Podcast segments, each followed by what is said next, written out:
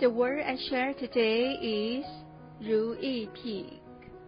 When life is easy, we must have the mentality of being prepared for the ups and downs in the future.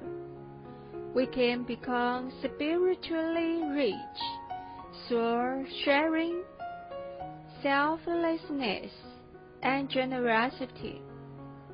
It is more blessed to give than to receive. This is an Chinese proverb.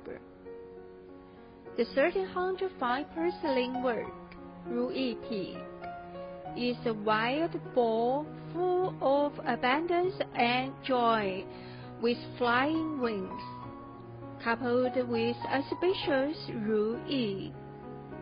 The whole world presents Rich and happiness.